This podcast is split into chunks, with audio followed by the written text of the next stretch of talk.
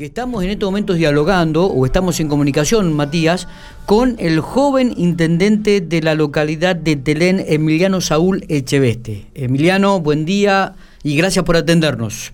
Hola, muy buenos días para ustedes. La verdad que gracias a, usted por la, comunicación. Bueno, eso es usted bastante formal, ¿no? Casi tenemos la... no, no, tenemos la misma edad. ¿Qué, ¿Qué edad tenés, Emiliano? Eh, 32 eh, años. 32 años ya intendente de una localidad. Un año menos que yo y ya es intendente. Exactamente, una proyección política importante dentro de la provincia de La Pampa. Eh, y bueno. Qué presentación, pero, pero es cierto, es cierto. Me, presentaste con el, muchacha y el chacha. Eh, estaba buena esa música. bueno, ¿ya arreglaron el camión regador? Estamos en eso, me parece que voy a tener que comprar un tanque nuevo.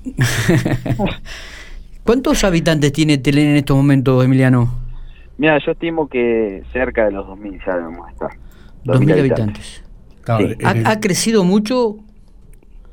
Mira, eh, mira, hemos sacado un montón de, terrenos que estamos sacando a la, venta a través de prescripciones administrativas y, están comprando terrenos mucha gente de, Santa Rosa, de Pico, gente que ya se ha jubilado y que quiere venir a, a estar en un lugar tranquilo eh, y la verdad que, que bueno, eso no, nos da un parámetro de que de a poco estamos logrando lo que el objetivo que, nosotros teníamos eh, en mente, que era el de poder atraer a, aquellos pampeanos que quieran venir a disfrutar de un lugar lindo y que de a poco vaya teniendo un atractivo turístico. ¿Y qué le ofrece Telén al, al pampeano? Contanos un poco, describilo, hacenos gustar Telén. No, Telén tiene una historia muy rica y tiene un fuerte sentido de pertenencia e identidad. En base a que nosotros somos Punta de Riel, eh, Telén tiene una historia muy rica en cuanto al ferrocarril. En 1908 llega el ferrocarril a, Telén y ahí desarrolló una, una vida muy buena con muchísimas innovaciones de la mano de, nuestro fundador, que fue Alfonso Cabdeville y, la verdad es que nosotros por eso estamos montando estos emprendimientos como el de ahora, el proyecto eh, vitivinícola, dentro del predio del ferrocarril, para poder hacer un, circuito en donde el pasajero que vaya al sur, o eh, porque es una ruta muy transitada, la ruta provincial número 10, si te puedes quedar un poquito quieto porque por ahí se pierde la voz, Emiliano. ¿Ahí me escuchás? Ahí te escucho perfecto que te decía que el, pasajero que pase por la ruta 10, que vaya hacia el sur, se sienta atraído por, por esta localidad que tiene dos accesos muy lindos, atractivos, que, te invitan a decir, pucha, me parece que, tengo que ingresar a esta localidad, entonces nosotros tenemos quinchos, parques recreativos, ahora estamos eh, por iniciar un proyecto que es un pequeño parque acuático, eh, tenemos la pista de motocross, la pista de karting, que eso eh, la estamos trabajando también la pista de karting, que permite que, venga la gente de la provincia de La Pampa y de alrededores a, poder disfrutar. Y a eso le sumamos el proyecto de vitivinícola, que, que, la verdad es que a través de una zorrita que también construimos eh, y estamos limpiando las vías, pueda hacer el, pasajero, la pasajera un recorrido y en donde le estemos contando la, la historia de Telén. La verdad que, motiva a, ir a Telén y, conocerlo. Bueno, pero contame un poco qué es este proyecto de este pequeño viñedo en una plantación, en, un polo experimental que se llama Punta de Riel. Punta de Riel entonces es un lugar donde están las vías del ferrocarril, donde ustedes están recreando y generando todo tipo de, cosas. Sí, primero que tomamos la posta de nuestro fundador. En el año 1906, Telén tuvo cuatro hectáreas de viñedos y en donde los vinos eran exportados a Francia.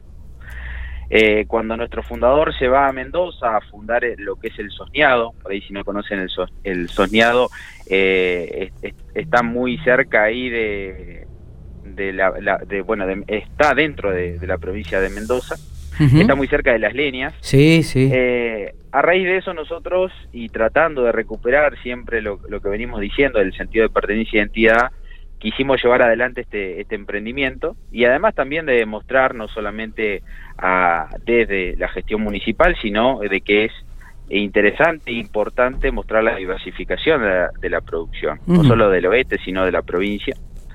Por eso también eh, decidimos llevar adelante este emprendimiento y encontrarle la parte turística, elegimos el sector de las vías, o sea, esta primera hectárea eh, está dentro de lo que eran los embarcaderos, eh, donde venían los camiones con la hacienda y luego eran transportados en, en, el tren hacia eh, provincia de Buenos Aires.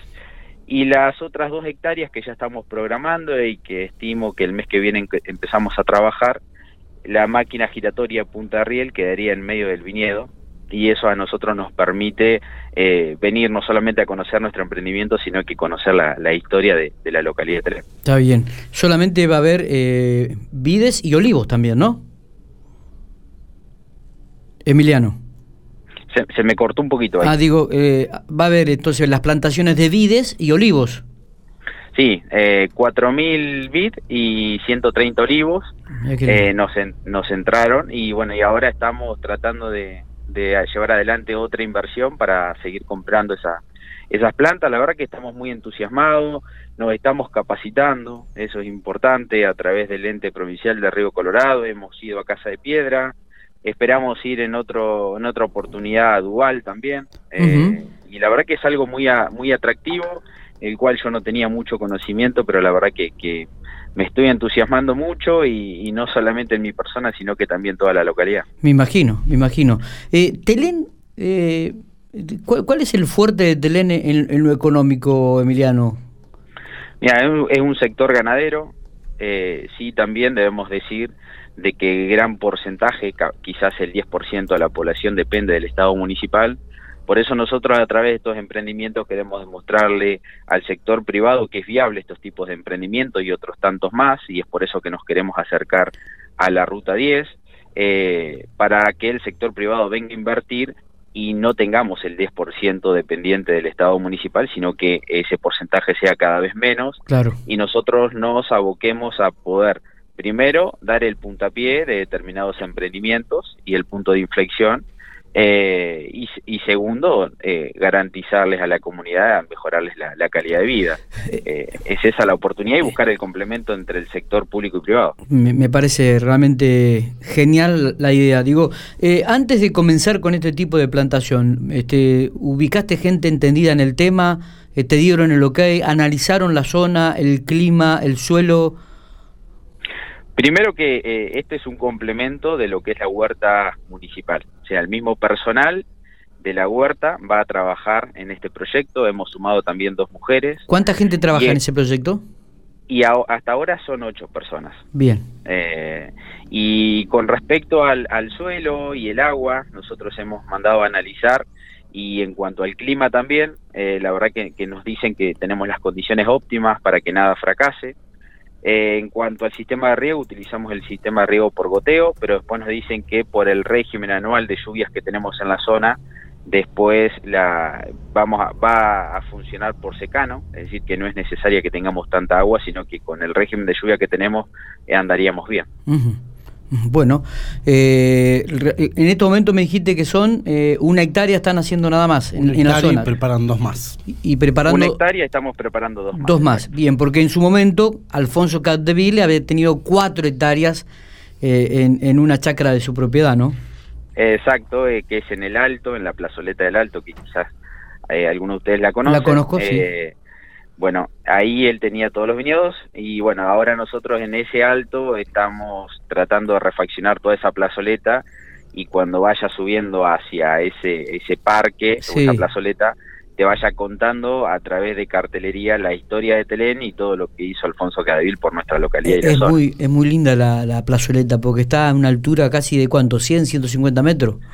Sí, no sé si cerca de 200, mira. Sí, sí, entonces se ve prácticamente toda la localidad de Telén desde arriba es muy muy linda, muy llamativa, muy llamativa. Es una avenida, termina es la avenida que termina con la plazoleta. La, conozco, exacto, exacto. Eh, eh, Ahora eh. nosotros lo que estamos haciendo es que desde la estación, que es el inicio, y el fin, que es la plazoleta, hacer toda una vereda accesible y segura para que la gente pueda caminar por toda la avenida San Martín, termine en la plazoleta y cuando vaya subiendo a la plazoleta le vaya contando a, a aquella persona que nos visite la historia de Telén. ¿Encontraste respuesta en el gobierno provincial?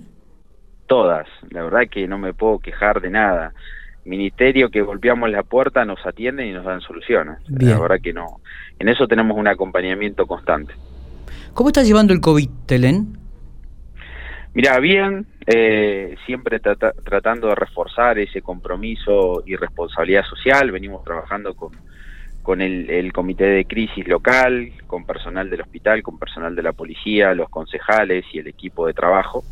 Y la verdad que venimos muy bien, eh, por suerte, y bueno, tenemos controles también en, en los accesos. Y es algo que, que, a nosotros los primeros meses no, no, nos preocupaba realmente porque la situación social y económica era realmente muy difícil pero por eso estamos tratando de llevar determinadas pequeñas obras que a nosotros nos permitan generar ese circuito económico. En esto, si bien sabemos que la prioridad es la salud y tiene que ser así, y ponemos por delante la salud, no tenemos que descuidar de, de buscar ese equilibrio, ¿no? Para que que la gente a su vez también entienda de que, es necesario el, compromiso y la responsabilidad social. Bueno, muy bien. Eh, en el ámbito político, ¿cómo estás? ¿Tan tranquilo? ¿Se vienen ya las elecciones a senadores? ¿Han comenzado alguna reunión o está tranqui por el momento? No, la verdad que, que muy tranquilo. Hoy la, la preocupación es otra, como te decía. Tenemos una pandemia en la cual constantemente es una, una incertidumbre eh, estamos tratando de poder acomodarnos y, vivir con esta con esta pandemia y creo que, lo político pasa por otro lado y, no, lo, no es lo prioritario. ¿Seguís, teniendo vendrá tiempo. ¿Seguís teniendo contacto con Luchi, que se fue a Capital, al Senado? Sí. Estamos hablando de Luchi Alonso, ¿no? Con Luchi Alonso casi somos hermanos, nos hablamos todos los días. Eh, y bueno, ella con muchas ganas de venir a la provincia de La Pampa, pero bueno, no puede ir, tiene que, trabajar desde allá. Pero bueno, eso también a nosotros nos permite ser un, tener un nexo ¿no? con, con Nación, un nexo inmediato, eh, y no solamente entonces tener abiertas las puertas del gobierno provincial, sino también del gobierno nacional. Totalmente. Eh, Emiliano, ha sido un gustazo hablar con vos, ¿eh? realmente has ilustrado lo que es Telén y has puesto de manifiesto los proyectos que tienen para que Telén este, se dé a conocer aún más todavía de lo que es y para que se puedan concretar estos proyectos que también va a redundar en un bienestar de la, de la sociedad y de los vecinos. Bueno, muchísimas gracias a ustedes por, por la comunicación, los invito a que vengan a Telén. Eh, los voy a invitar con un vino, no de nuestra producción, a eso van a tener que esperar unos dos, tres anitos más, pero, pero bueno, están invitados para cuando quieran eh, venir a conocer de, fondo a, nuestra localidad. Ya, ya estaremos por ahí, ya estaremos por ahí. Abrazo grande y éxitos en la función. Muchas gracias y cuídense.